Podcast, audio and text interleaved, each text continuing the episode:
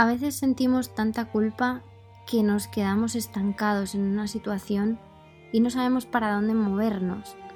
Es algo muy común, así que vamos a hablar de cómo deshacerse de este sentimiento de culpa.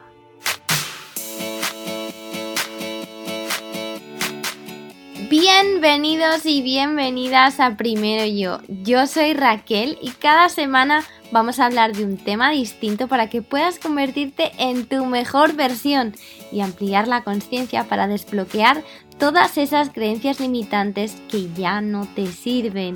Gracias por compartir este ratito conmigo y ahora sí, vamos con el episodio de hoy. Hola mis pequeños aguacates, ¿cómo estáis? Yo he vuelto a tener otra semana intensa, voy a tener otra semana también corta e intensa porque este fin de semana nos vamos de camping, pero he de decir que siento como que estoy ya encontrando ese balance de nuevo. Y parece que no, pero a personas como yo, de mi tipo, de, bueno, yo me considero, ah, de acuerdo con la Ayurveda, si sabéis algo de Ayurveda, yo soy bata, que soy viento eh, y espacio, entonces necesito un poco de calor y algo que, como me, que me traiga a la, tierra de alguna manera, ¿no? Porque yo soy de esas personas que es como, ¡Uh! Aquí, allá, ¡ah! en todas partes. Así que sí, siento que poco a poco lo voy consiguiendo. Espero que vosotros y vosotras estéis también en ese camino de conseguir lo que necesitéis para vuestro bienestar. Y pues aquí estamos para eso también. Esto es parte de eso, de nuestro bienestar y un pasito más hacia donde queremos estar. Y pues bueno, eh, por varias circunstancias eh, a mi alrededor se han presentado varios episodios de, de culpa y varias personas que me hablaban de, pues eso, de cómo se sienten de culpables por H o por B. Entonces yo tenía este recurso y decidí que necesitaba compartirlo porque somos tantas las personas que en algún momento hemos sentido culpa y creo que esto si vosotros o vosotras estáis viajando, por ejemplo, os va a resonar bastante porque las personas que viajamos con mucha frecuencia nos sentimos culpables pues, por no estar ahí con nuestras familias o por perdernos ciertos momentos.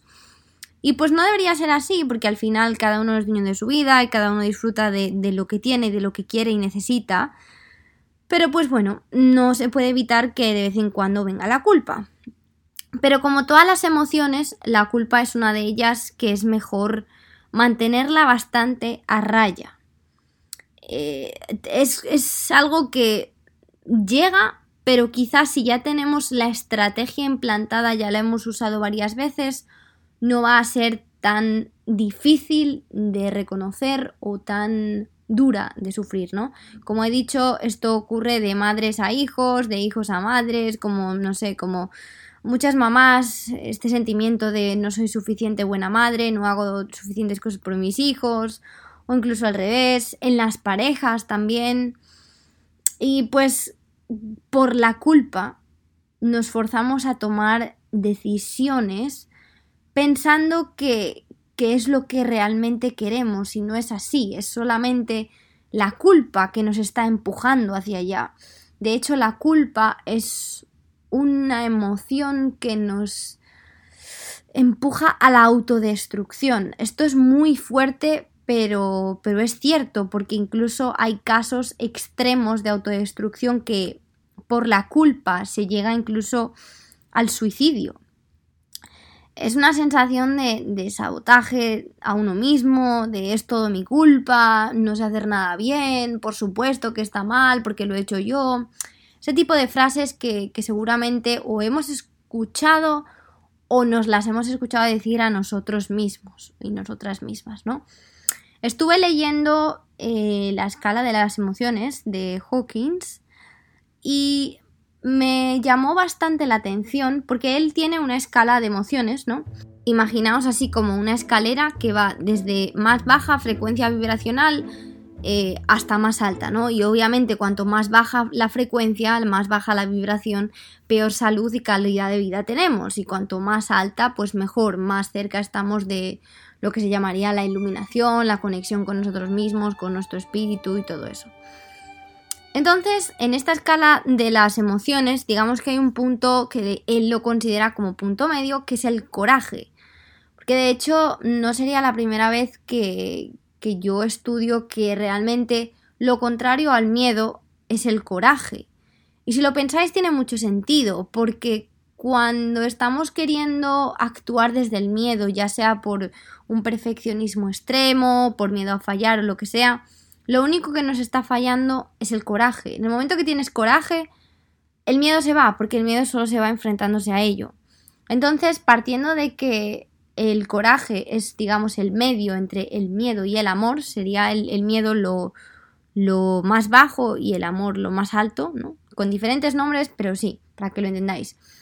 Y está a, digamos, a una vibración de 200.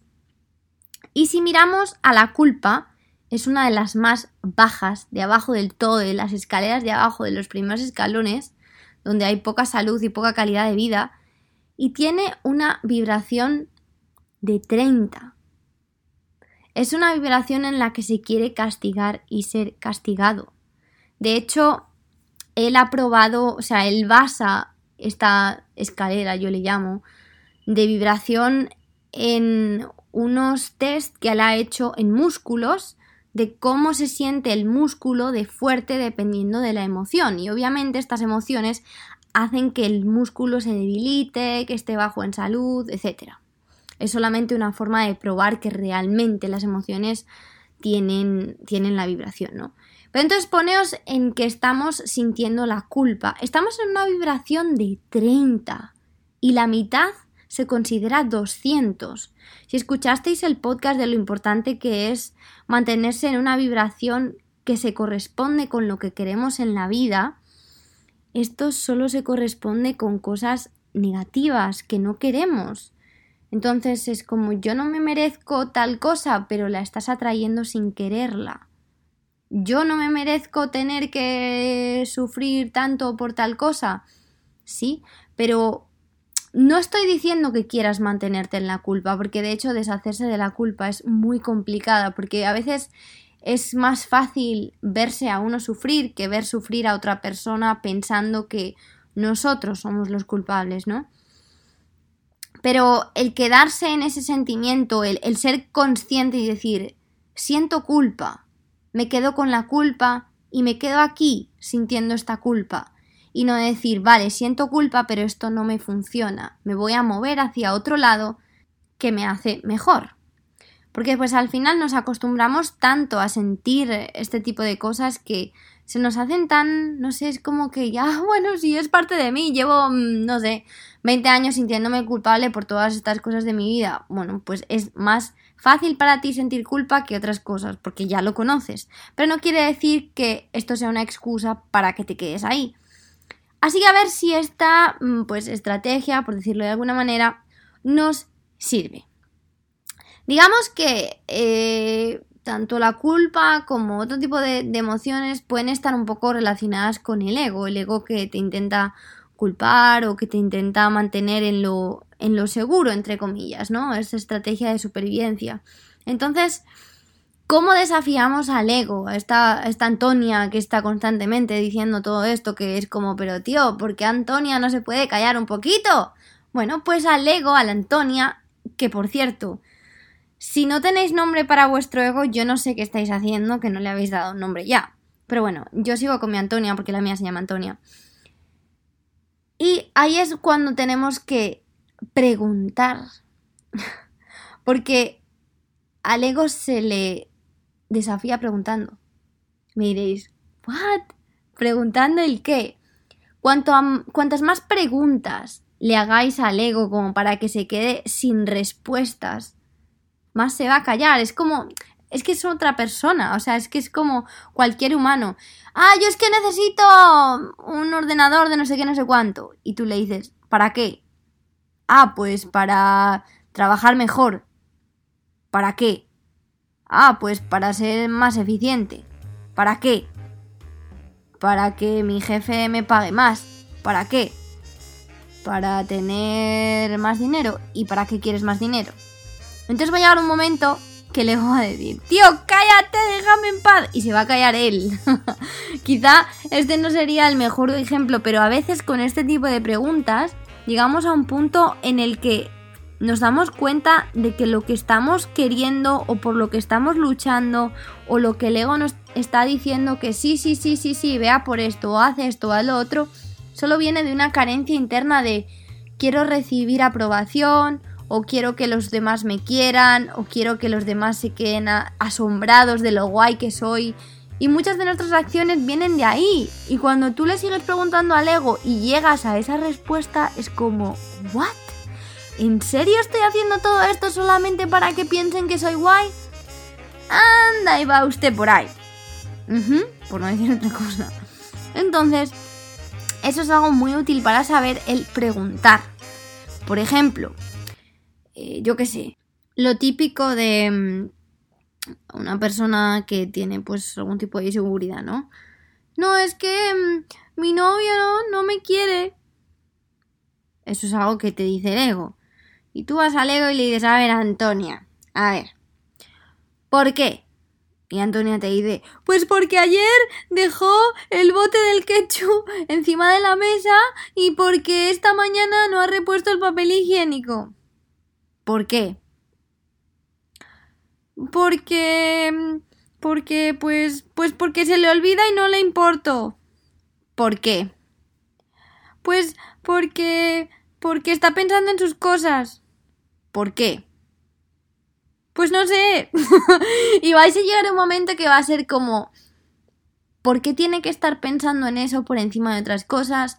¿Por qué crees que no te va a querer solamente porque haya dejado el ketchup o no haya repuesto, yo qué sé, qué cosas nos dice el ego en la cabeza? O sea, esto es un ejemplo muy simple, pero es que nos montamos cada historia que si realmente empezamos a preguntar, llegamos a un punto que es como, Dios mío, yo no sé qué es más absurdo, si la historia o lo que me estaba creyendo o el tiempo que llevo pensando que esto es real sin tener fundamento.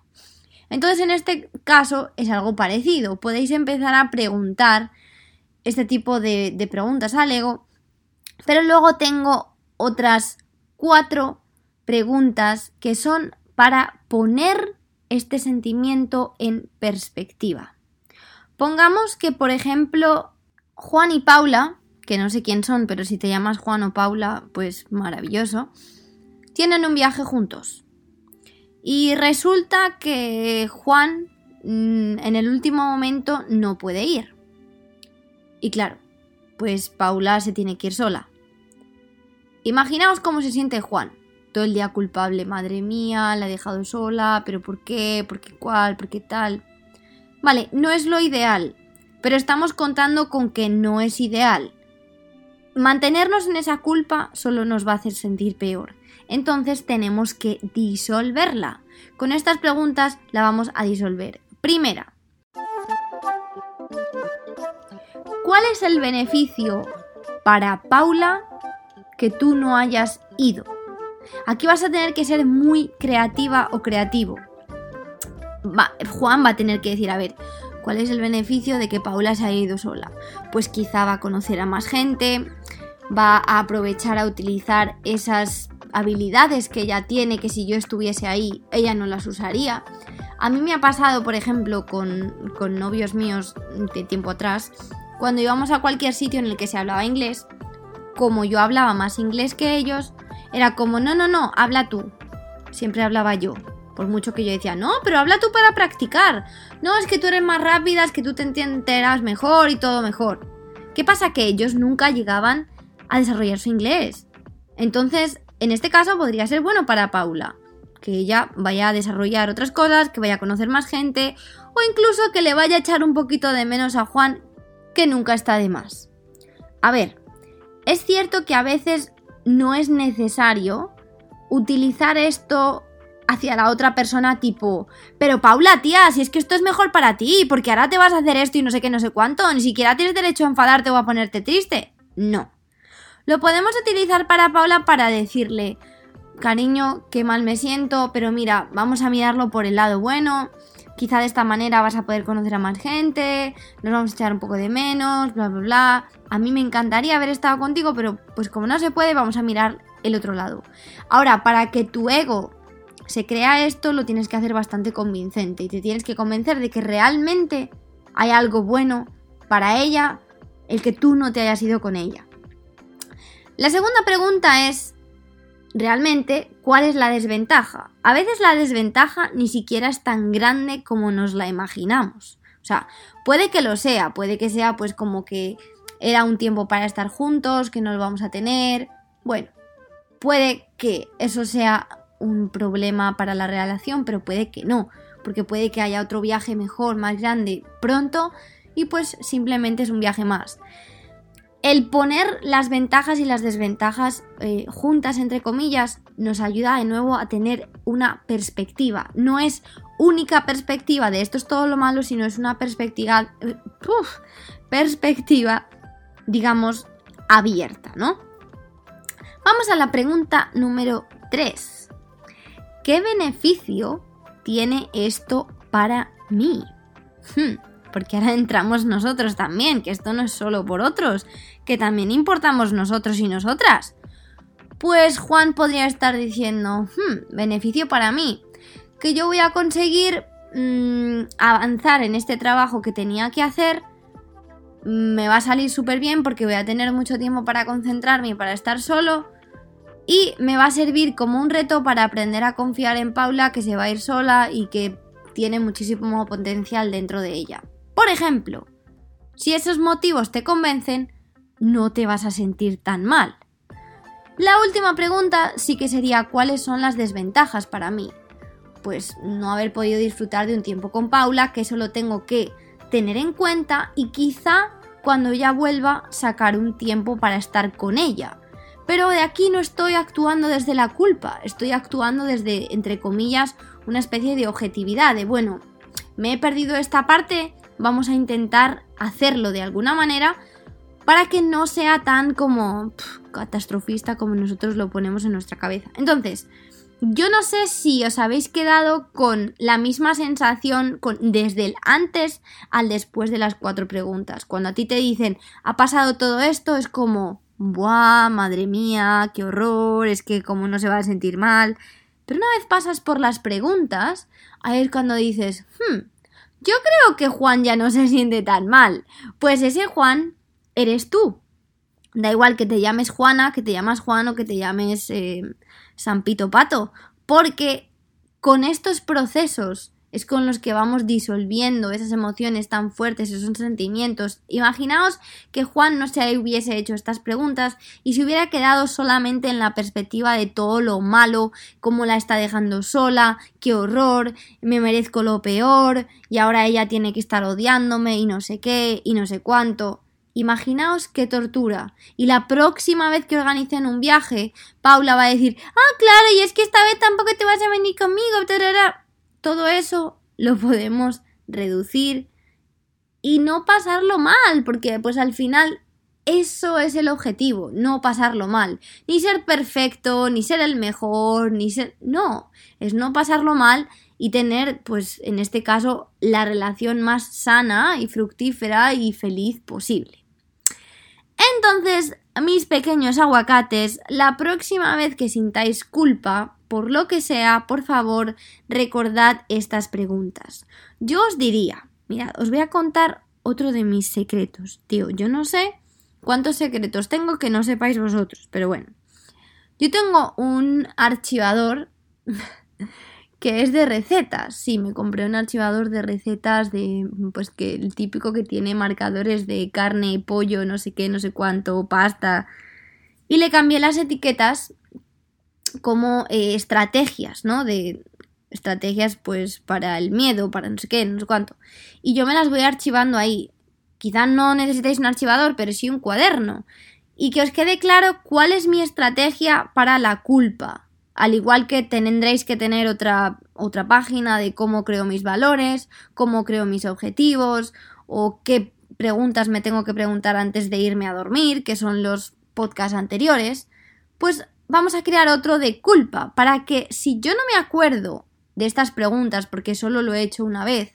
Voy a ser capaz de ir a mi cuaderno porque yo ya he cuaderneado y hecho el trabajo duro con Raquel y voy a saber lo que tengo que hacer, porque es imposible que todas las estrategias se os queden en la cabeza y es imposible que vayáis a, acordaros ¿quién es esa tía que hizo un podcast que nos llamaba aguacatitos? A ver, a lo mejor y espero que sí que os acordéis de mí, pero si escucháis a más personas quizá os sea difícil saber a quién le habéis escuchado esa técnica, ¿no? Entonces, adueñaos de ella porque yo os la estoy regalando.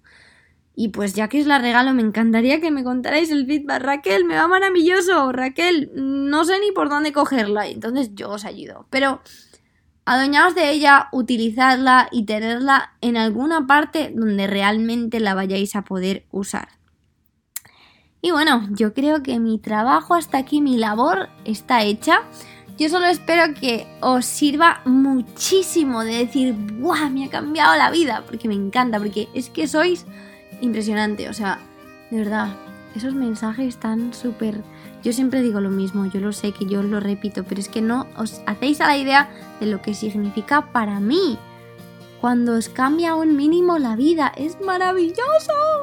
No lo, no, no, no lo podéis entender, es maravilloso. Así que gracias a esta comunidad por estar ahí, por apoyarme, por cada día más descargas, por cada día compartirlo con más gente, por sentiros parte de primero yo y por ir por ahí diciendo a vuestras amigas y amigas, tía, es que primero yo, es que te tienes que poner primero tú. Y es que me encanta, es que sois geniales y os lo tenéis que creer, que sois especiales, que lleváis dentro magia, que sois la mejor persona que podíamos haber elegido para que seas tú, sí, tú. Y bueno, como siempre decimos aquí, cuando tú aprendes, el mundo aprende, cuando tú mejoras, el mundo mejora y cuando tú te quieres, el mundo te quiere más. Así que vamos a por ello, todos de la manita. Y bueno, espero veros por Instagram en primeroyo.life. Pronto, muy pronto, también nos vamos a ver en YouTube. Así que muchos besitos, gracias por estar ahí, compartidlo con tantas personas como sea posible para que la culpa desaparezca de nuestras vidas o al menos se disuelva un poquito para vivir mejor. Os quiero un montón y nos vemos en el próximo episodio.